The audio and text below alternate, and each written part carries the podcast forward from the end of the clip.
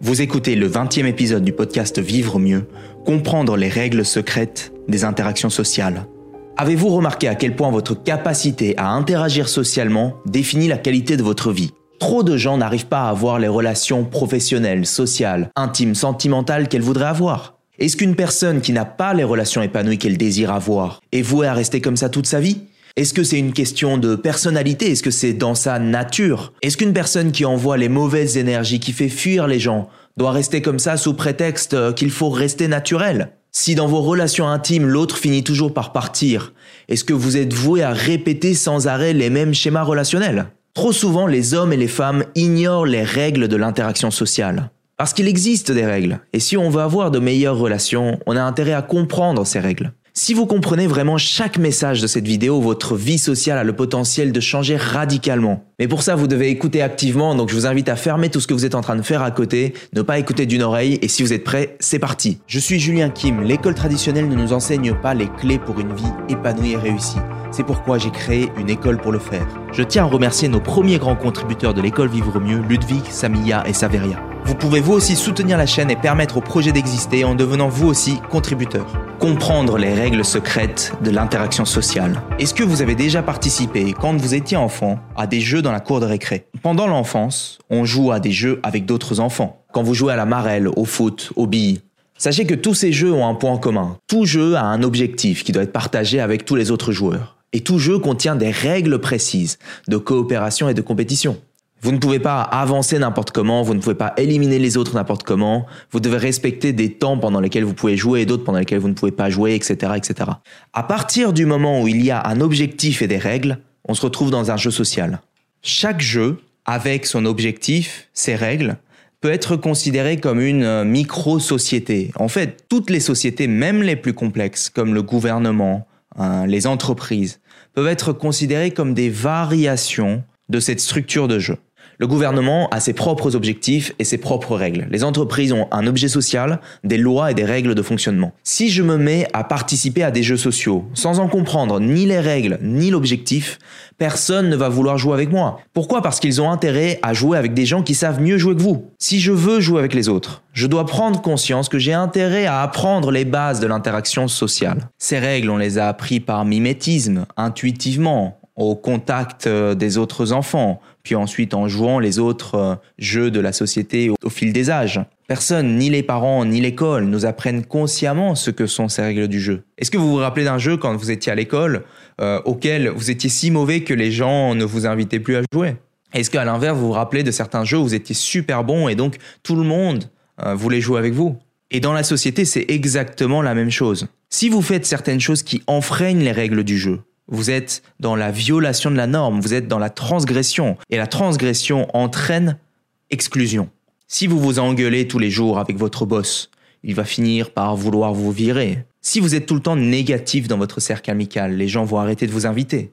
Si vous passez vos journées assis sur le canapé, votre femme va peut-être perdre le respect qu'elle a pour vous et demander le divorce. Il se peut que vos frustrations dans vos relations personnelles proviennent du fait que vous ne comprenez pas les règles du jeu de base. Ensuite, on peut apprendre à mieux jouer, à devenir un excellent joueur. Si vous êtes un excellent joueur, tout le monde vous veut dans son équipe.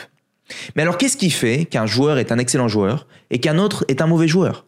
Les recherches en psychologie ont démontré que dans les jeux sociaux, il existe des règles de fair play. Ces règles sont communes à toutes les géographies et à tous les âges de l'histoire de l'humanité. Si je suis au Moyen Âge en Europe, si je suis à l'époque des pharaons en Égypte, si je suis en train de coloniser la planète Mars dans le futur, les mêmes règles de fair play vont s'appliquer. Pour devenir un excellent joueur, il me suffirait d'appliquer ces règles, et en appliquant ces règles, je continuerai d'être invité aux jeux sociaux, futurs et à venir, dans les meilleurs rôles. Mais alors quelles sont ces règles de fair play? Règle numéro 1, c'est la capacité à réguler ses propres émotions. Comprendre ses émotions et les gérer. Un impulsif est un mauvais joueur, un joueur qui est en contrôle de ses émotions est un excellent joueur. 2, c'est la capacité à gérer sa motivation. Ça veut dire être capable de continuer à avancer malgré les difficultés, à ne pas abandonner. Un mauvais joueur, c'est celui qui abandonne. Si je sais que ce joueur, il a tendance à abandonner, pourquoi est-ce que je vais l'inviter? Je vais préférer inviter des gens qui n'abandonnent pas. Un excellent joueur, c'est celui qui essuie les pires difficultés, les pires challenges et continuer d'avancer malgré tout. Règle de fair play numéro 3. c'est la volonté et la capacité d'établir des interactions qui sont mutuellement bénéfiques. Ça veut dire que je suis capable de former des alliances, de comprendre ce qui motive les autres et leur proposer des situations, des solutions qui sont en alignement avec ces motivations, pour qu'ils aient quelque chose à y gagner. Dans les relations intimes, plutôt que de se focaliser sur ses propres désirs, sur son besoin d'amour, c'est reconnaître ce que j'ai à lui apporter. C'est être relativement détaché de ce dont moi j'ai besoin et de reconnaître ce que j'ai à lui apporter et de le lui apporter. Mais petite parenthèse, apporter non pas dans le but d'obtenir en retour, mais vraiment apporter parce que c'est la personne que je suis. Et règle numéro 4, c'est la capacité à concourir, c'est-à-dire être en compétition pour atteindre l'objectif du jeu. Mais attention, ce n'est pas seulement avoir l'esprit de compétition, non, c'est la compétence.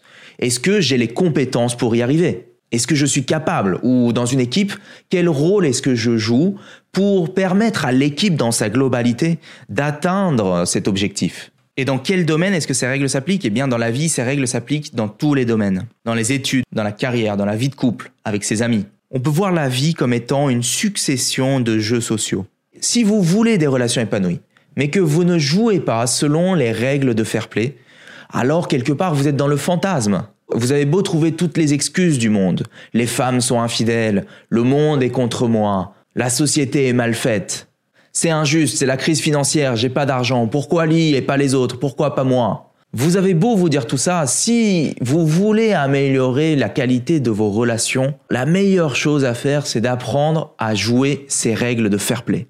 Et réaliser qu'à chaque fois quand on rencontre quelqu'un, on est sans arrêt en train de jauger l'autre, de mesurer la valeur sociale de l'autre. C'est-à-dire savoir si vous êtes un bon joueur ou un mauvais joueur en société. Les gens se font rapidement une idée de vous en fonction de comment vous vous comportez, comment vous parlez, comment vous vous tenez, qui vous fréquentez, etc., etc. Plus votre valeur sociale est élevée, plus la personne va choisir de vous fréquenter. En fait, la personne, elle vous teste dès la première conversation, voire même avant, avec le premier contact visuel, et continue de vous tester. Est-ce que je m'imagine le prendre dans mon équipe pour jouer au foot? Est-ce que j'ai envie de travailler avec euh, ce genre de personne? C'est un peu comme si on regarde un panneau invisible avec une note au-dessus de la tête qui fluctue en permanence en fonction de ce qu'on fait, de ce qu'on dit, de ce qu'on est. Et c'est ça qui définit si on va continuer à jouer avec vous, si vous allez être éligible pour devenir euh, son partenaire intime, son ami proche, ou son employé.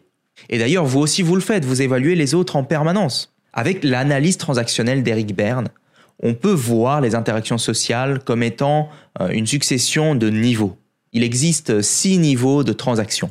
Quand vous êtes dans un groupe de deux personnes ou plus, vous passez par ces six niveaux. D'abord la mise en retrait, vous observez.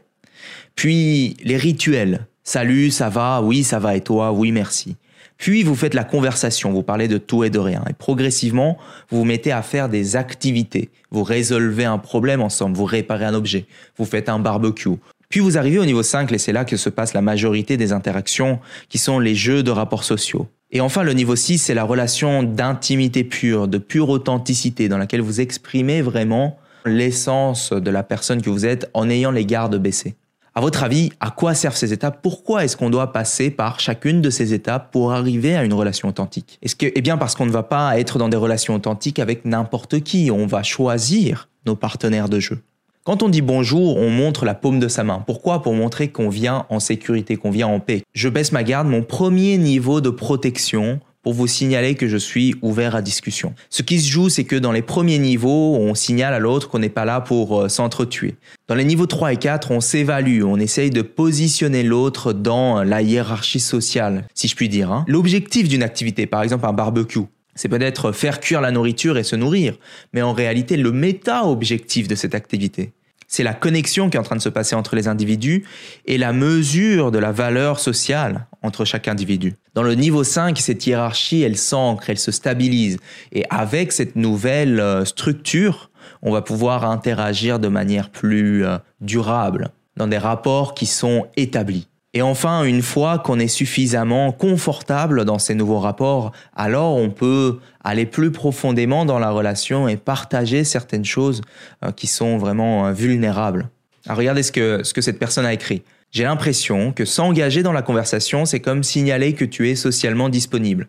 Si quelqu'un répond et vous renvoie le signal en vous parlant brièvement, vous commencez à tester la personnalité de l'autre, voir s'il y a un alignement dans les conditionnements sociaux, généralement par le biais du, du charme, de l'humour, de ce que vous aimez, de ce que vous n'aimez pas. Puis une fois que la connexion est établie, elle est renforcée par la découverte de valeurs communes.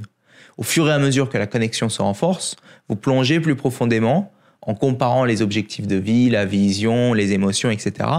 Vous déterminez si cette personne va faire partie de votre vie ou non.